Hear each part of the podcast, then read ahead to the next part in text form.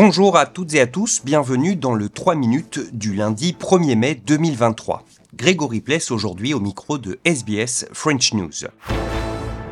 Et on commence avec l'ancien Premier ministre conservateur Tony Abbott qui, lors d'une audition au Parlement, a fait part aujourd'hui de son opposition au projet de référendum sur la voie aborigène.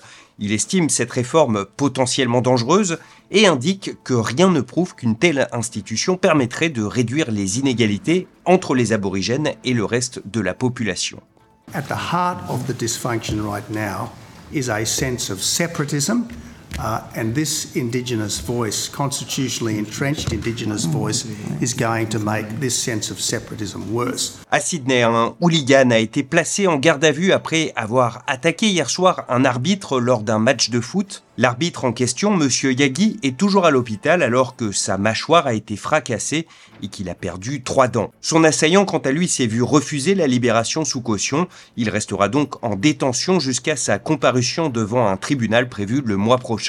M. Yagi, lui, a expliqué à nos confrères de Nine News qu'il a cru qu'il allait mourir. Broken jaw in three places and missing teeth and God knows what else. It hurts me more because he's from my community, he's from my religion, and he's Lebanese as me. Cinq mois après la mort de son prédécesseur, le chef présumé du groupe État islamique aurait été tué.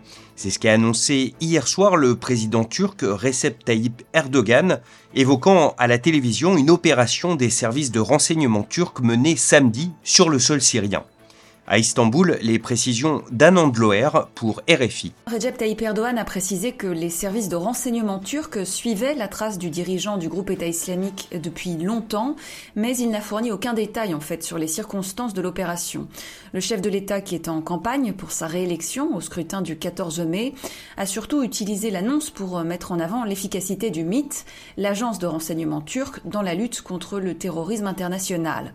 La veille de cette annonce, des informations avaient circulé sur les réseaux sociaux. Un journaliste turc, en général bien informé au sujet de la Syrie, avait rapporté, en citant des sources locales et photos à l'appui, que le chef du groupe État islamique s'était fait exploser, je cite, au cours d'un affrontement pendant une opération des services secrets turcs.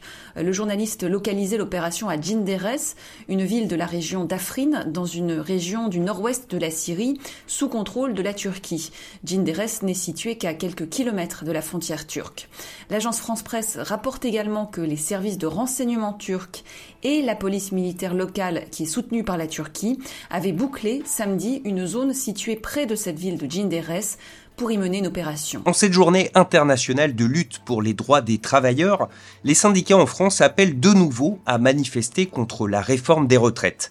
300 points de rassemblement ont été annoncés, tandis que les forces de l'ordre attendent entre 300 et 650 000 personnes dans les rues à travers tout le pays. Les syndicats, quant à eux, espèrent franchir la barre du million pour cette 13e journée de mobilisation.